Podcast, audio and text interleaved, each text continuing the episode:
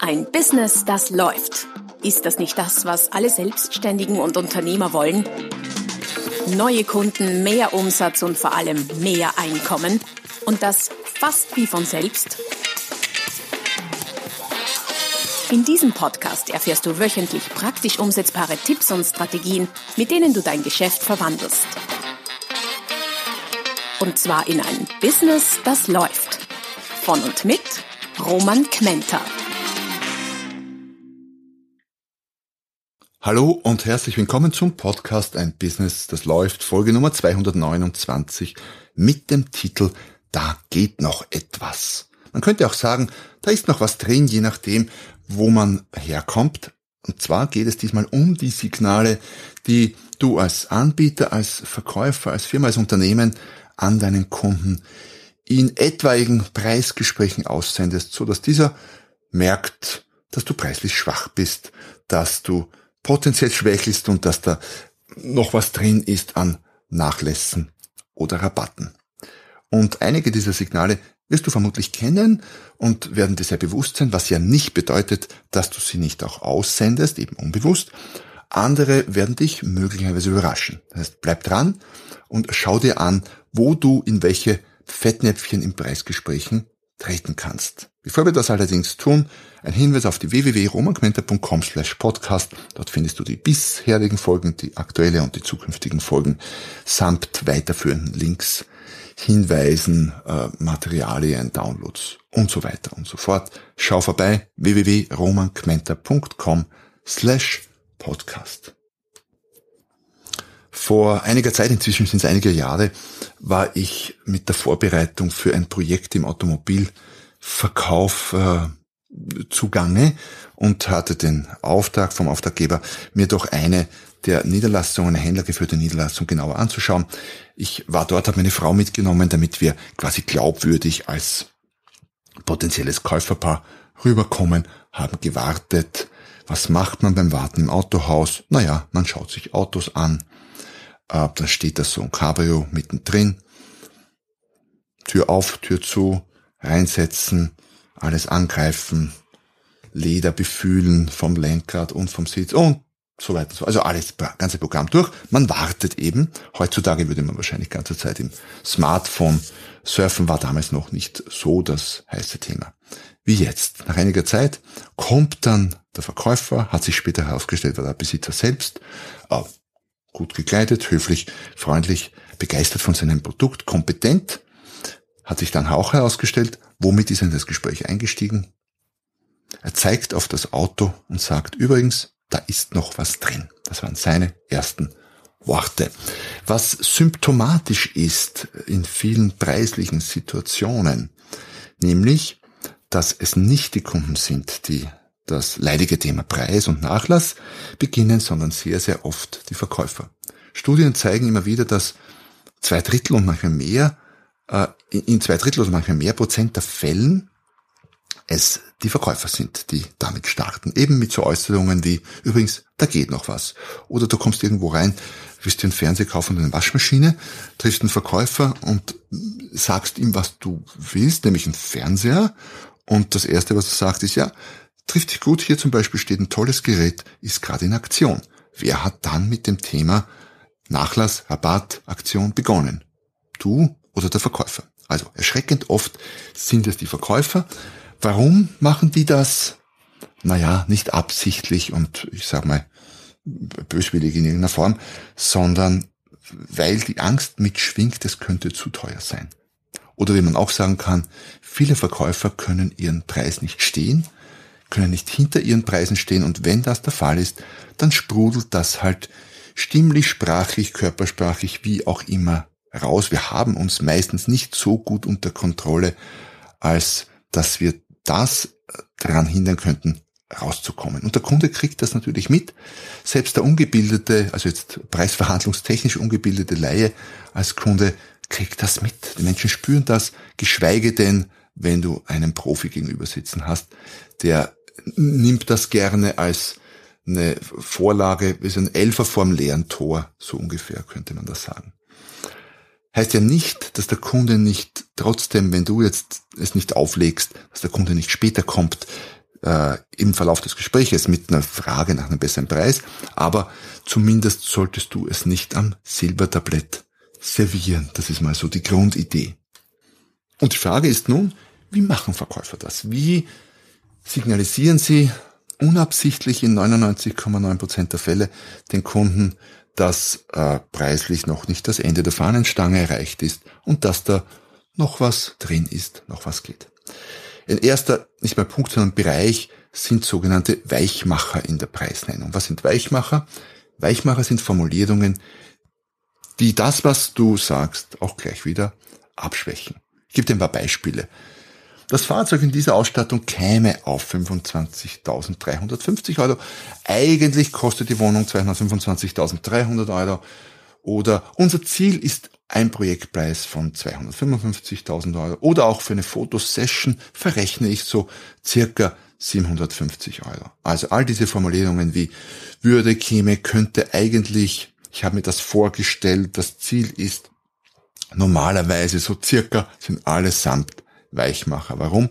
Weil sie bringen zum Ausdruck, dass es dir mit dem Preis nicht so ganz 100% ernst ist, dass der nicht in Stein gemeißelt ist und dass da gewisse Flexibilität besteht. Wenn du das kommunizieren willst, kannst du Weichmacher natürlich auch absichtlich einsetzen. Nur in den meisten Fällen, in den Preisgesprächen da draußen, die in jeder Sekunde des Tages stattfinden, ist das eben nicht der Fall, sondern diese Weichmacher sprudeln so heraus. Ich weiß das auch sehr, sehr genau aus dem Business Coaching, da passiert das auch laufend. Du signalisierst, da geht noch was, da ist noch etwas drin und es ist quasi eine Einladung für den Kunden hier nach einem besseren Preis zu fragen. Das heißt, Botschaft eins: lass die Weichmacher weg, wenn du diese Einladung nicht aussprechen willst. Und statt zu sagen, das Fahrzeug in dieser Ausstattung käme auf 25.350 Euro, sagst du eben, das Fahrzeug in dieser Ausstattung kommt auf. Wobei selbst das auf könnte man jetzt sehr, sehr kritisch noch als kleinen Weichmacher betrachten. Du könntest noch, noch geradliniger und direkter formulieren, indem du sagst, der Preis für dieses, für das Fahrzeug in dieser Ausstattung beträgt 25.350 Euro. So, das wäre gerade und direkt. Und statt eigentlich kostet die Wohnung 225.300 Euro, wo sich jeder sofort fragt, naja, was kostet sie denn dann für mich? Ähm, kannst du einfach sagen, die Wohnung kostet Jetzt kann man diskutieren, was das Wort kostet, aber das habe ich, glaube ich, in anderen Folgen durchaus schon behandelt, diese Feinheiten der Preisformulierung. Weichmacher. Punkt eins der Einladung für den Kunden zur Preisverhandlung. Man könnte auch sagen, ähm, körpersprachlich oder stimmliche Weichmacher gehen auch oft mit den ausgesprochenen, mit den verbalisierten Weichmachern einher. Warum? Kommt aus der gleichen Quelle. Verkäufer ist sich unsicher, ob der Höhe seines Preises, meint selber ganz unbewusst oder auch im Stillen, bewusst aber im Stillen, das ist zu teuer, was wir hier verlangen und das kommt dann raus. Körpersprachlich könnte das sein, dass der Verkäufer zurückweicht, etwas nervös zu zappeln beginnt, wenn er am Sessel sitzt, tänzelt, herumrutscht am Stuhl, vielleicht die Miene des Kugelschreibers hektisch raus und rein drückt, du kennst das, dieses Klick, Klick, Klick, Klick, oder es nicht schafft, dem Kunden in die Augen zu schauen. Bei der Preisnennung stimmliche Signale könnten sowas sein wie Räuspern, Hüsteln, äh, leiseres Sprechen oder un undeutlich längere verschachtelte Satzkonstruktionen, statt kurz, knapp und knackig und sehr direkt den Preis einfach zu nennen. Also das alles sind Unsicherheiten in der Körpersprache, in der Stimme, die dem Gegenüber deutlich machen und sei es auch wieder unbewusst deutlich machen, da ist noch was drinnen. Äh, weil wenn der Verkäufer so unsicher ist bei der Nennung seines Preises, dann, ja, dann hat er noch Spielraum. Eine weitere Einladung, den äh, Preis zu hinterfragen und nach einem Nachlass zu fragen für den Kunden ist, wenn du den Preis nackt stehen lässt. Was meine ich damit? Ähm, zum Beispiel könntest du sagen, dieses Fahrzeug kommt auf oder besser ohne Weichmacher, der Preis für dieses Fahrzeug beträgt 25.300 Euro. So, Schweigen, nichts mehr. Und wenn du dieses Schweigen nach dem Preis setzt und den Preis so gesehen nackt lässt, ihn nicht bekleidest mit irgendetwas, was danach folgt, dann gibst du dem Kunden Zeit und gedanklichen Raum, darüber nachzudenken. Worüber denkt er nach? immer über das oder normalerweise über das, was zuletzt gesagt wurde und das war der Preis. Und jetzt kann, könnte er sich natürlich denken, hey, das ist ja günstig, ist ja viel billiger als ich dachte. Ja, kann der Fall sein. In vielen Fällen wird es aber so sein, puh, ist schon sehr viel. Und denkt halt über die Höhe des Preises nach. Und darüber, dass der vielleicht höher ist als erwartet oder zu viel oder höher ist beim Mitbewerb. All das willst du ja nicht. Willst du, dass der Kunde über die Höhe des Preises nachdenkt? Vor allem dann nicht, vor allem dann nicht eben, wenn der Preis, wenn du nicht der billigste bist? Will ich nicht. Ich will, dass er über den Nutzen nachdenkt, über den Wert, nicht über den Preis. Daher musst du diesen Raum füllen danach. Also weg mit der Lehre nach der Preisnennung hin zu etwas, was gleich hinten dran kommt. Wie umgehst du das oder wie, wie kriegst du das besser hin, indem du an dem, an den Preis gleich ein und dran hängst, also wirklich ohne auch nur eine halbe Sekunde Pause, 25.300 und, und dann mit einem Nutzen fortfährst. Und, und das bedeutet, dass Sie in Zukunft mit dem und dem und was auch immer der Nutzen war, ähm, den bau hier ein. Woher kennst du den Nutzen für den Kunden? Aus der Bedarfserhebung. Aber das ist eine andere, ein anderes Thema, eine andere Baustelle in vielen Gesprächen. Also, Regel lautet, Preise nicht nackt stehen lassen. Wenn du den Preis nackt stehen lässt, dann regst du den Kunden dazu an, über den Preis nachzudenken und dann kommt er manchmal auf seltsame Gedanken. Eine weitere Einladung zur Preisverhandlung oder zu Nachlassforderungen ist es, wenn die Preise, die verwendet werden, zu rund sind. Man hat in Studien festgestellt, dass von unrunden Preisen zum Beispiel 253.730 für eine Wohnung sehr viel weniger herunterverhandelt wird als von runden. Zum Beispiel in dem Fall 250.000. Das wäre ein runder Preis. 252.330 oder was auch immer ist ein unrunder Preis. Das mit rund und unrund gemeint. Warum? Naja, frag dich selbst, wie wirkt denn das eine und wie wirkt das andere auf dich?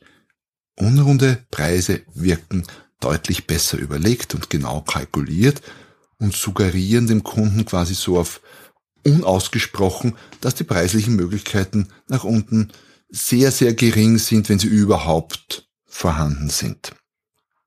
Das bedeutet, äh, mach unrunde Preise.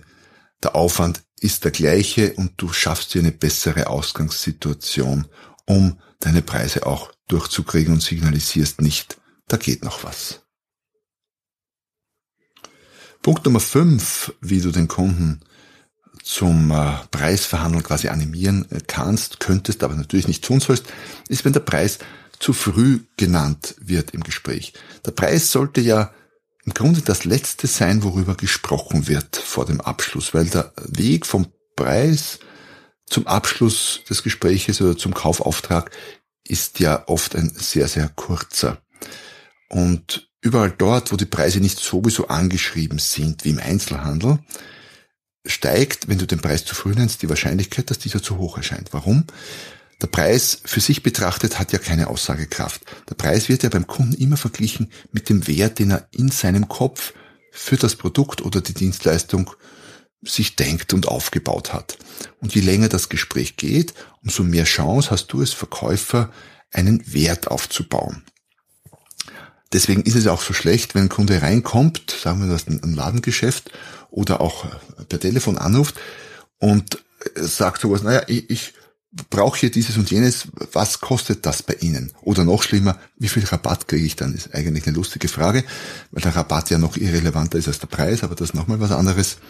Und wenn du da gleich darauf einsteigst, dann hast du wenig Chancen, Wert aufzubauen, weil dann wird nur der Preis verglichen und wenn du nicht der billigste bist, hast du ganz schlechte Karten. Das heißt, schieb den Preis nach hinten im Gespräch, möglichst an die letzte Stelle, dann steigen deine Chancen, hier besser auszusteigen. Und wenn der Kunde den Preis selber früh ins Spiel bringt, dann verschieb ihn nach hinten. Mit Worten wie wichtiger Punkt, Preis, ganz klar, Schauen wir uns dann gleich an, zuvor noch ein paar Fragen und machst weiter in deinem Programm. So oder so ähnlich. Man nennt das auch Vertrösten oder Verschieben des Preises. Äh, das kannst du in einem Gespräch, je nach Gespräch durchaus auch zwei, dreimal machen bei besonders hartnäckig nach Preisen fragenden Kunden. Dass der Kunde einen Preis wissen will, ist ganz klar, aber lass dich nicht überrumpeln. Preis sollte weit hinten im Gespräch sein.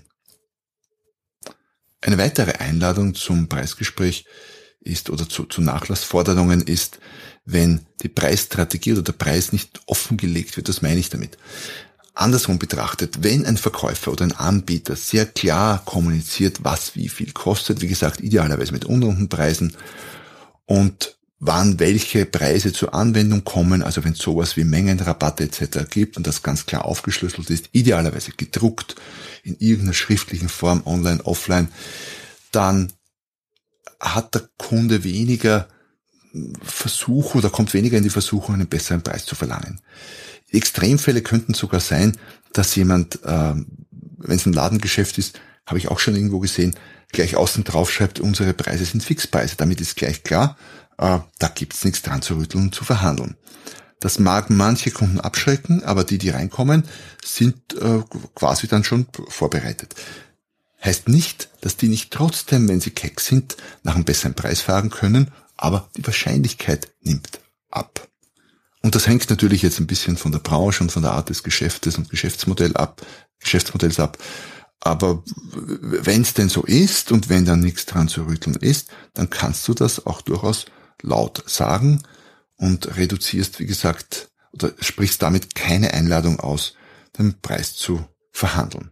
Anderes Extrem, im Grunde ganz schlimm oder schlimm, aber es lädt natürlich ein, ist etwas, was man in, in uh, schriftlichen Anzeigen sehr oft findet. Dann steht dabei VB und dann steht der Preis Verhandlungsbasis. Manchmal auch explizit, Preise sind verhandelbar. Naja, wenn ich das möchte, kann ich das schon tun. Ich darf mich halt dann nicht wundern, dass ich sehr viel weniger vielleicht kriege, als was ich da reingeschrieben habe, weil speziell wenn ich Wohnungen und Autos verkaufe, gebrauchte, dann brauche ich das nicht dazuschreiben, da wird sowieso verhandelt. Wenn ich aber dazuschreibe, ist verhandelbar, dann heißt das, oh, der ist, der braucht dringend, der muss das dringend verkaufen und da ist viel drin beim Preis. Also würde ich nicht empfehlen. Punkt Nummer sieben ist etwas, was ich Aktionitis oder Rapatitis nenne. Also diese, diese Gewohnheit, recht viel Rabatte und Aktionen, Rabatte zu geben, Aktionen zu machen und irgendwie ständig mit irgendwelchen Rabatten um sich zu schmeißen.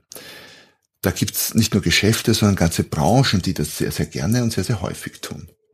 Und wenn der Kunde nun weiß, dass dein Unternehmen ein solches ist, dass ihr dauernd irgendwo welche Aktionen macht und Rabatte gibt und Nachlässe an der Tagesordnung sind, sich das rumgesprochen hat, dann hast du natürlich schlechtere Karten für dein Preisgespräch. Dann wird es dir schwerer fallen, hart zu bleiben, weil das Unternehmen selbst oder deine Historie als Unternehmen, als Unternehmer, als Anbieter ja schon Bände spricht und den Kunden sagt oder signalisiert, ah, preislich ist noch was drin. Und ich habe Kunden in diesem Bereich, da wissen deren Kunden, dass jedes Mal, wenn der Verkäufer kommt, wenn Verhandlungen manchmal über längere, über, über mehrere Runden gehen, weil es um größere Projekte, teilweise im Bereich von ein paar hunderttausend Euro geht, dann wissen die Kunden, jedes Mal, wenn der kommt, gibt's noch ein bisschen eine Zugabe, was den Nachlass angeht. Das ist natürlich schlecht, wenn sich sowas quasi festgesetzt hat als fixe Vorstellung. Also weg von der Aktionitis und der Rabatitis hin zu sehr, also wenn überhaupt, dann sehr selektiven, durchdachten und intelligenten Aktionen und Nachlässen. Alles zusammen könnte man sagen, es ist gar nicht so leicht, in kein Fettnäpfchen zu treten in so einem Verkaufsprozess, weil wie du gesehen hast, gibt es viele dieser Fettnäpfchen. Aber jetzt kennst du sie ja und kannst darauf achten, sie zu vermeiden. Das alles wird dich nicht davor retten, dass es nicht immer noch Kunden gibt, die äh, mit dir Preis verhandeln wollen, die nach Nachlässen fragen, die nach Rabatten fragen, vor allem wenn du in Branchen tätig bist, wo das an der Tagesordnung ist. Wie gesagt, Immobilien fällt mir ein, äh, Autos, gebrauchte Autos ist das auch an der Tagesordnung. Generell bei allen oder bei, bei den meisten gebrauchten Dingen ist das durchaus normal, aber du schaffst eine solidere Basis für alles weitere und du erhöhst die Wahrscheinlichkeit, dass du besser aussteigst, zumindest selbst wenn verhandelt wird, dass du besser aussteigst, als wenn du diese Fettnäpfchen nicht auslässt und in das eine oder andere trittst. Daher wünsche ich dir viel Spaß bei deinen zukünftigen Preisgesprächen oder gar Preisverhandlungen, wobei was ich dir noch sehr viel mehr wünsche als viel Spaß dabei, ist, dass du keine hast, weil die beste Preisverhandlung ist immer noch die, die nicht passiert. Die nicht stattfindet. Weil dann bedeutet das, du hast im Vorfeld so viel Wert aufgebaut, dass der Kunde gar nicht auf die Idee kommt, dich nach einem besseren Preis zu fragen, weil er ohnehin weiß, das, was er kriegt dafür, ist sehr viel mehr wert als das, was du dafür verlangst. Das ist das Ziel und die Idealvorstellung. In dem Sinne sind wir am Ende des heutigen Beitrages, des heutigen sehr profitablen, da bin ich ganz sicher, Beitrages äh, angelangt. Es hat mich gefreut, dass du entweder wieder dabei warst, zum wiederholten Mal, Wiederholungstäter, dann hast du wahrscheinlich den äh, Kanal ohnehin schon abonniert. Wenn du das erste Mal da gewesen sein solltest, freut es mich natürlich auch. Dann nutze die Gelegenheit gleich, äh, den Kanal zu abonnieren. Da versäumst du nämlich keine der nächsten Folgen, wenn es wieder heißt, ein Business, das läuft. Bis zum nächsten Mal auf welchen der Kanäle auch immer. Noch mehr Strategien, wie du dein Business auf das nächste Level bringen kannst, findest du unter romanquenter.com. Und beim nächsten Mal hier auf diesem Kanal, wenn es wieder heißt, ein Business, das läuft.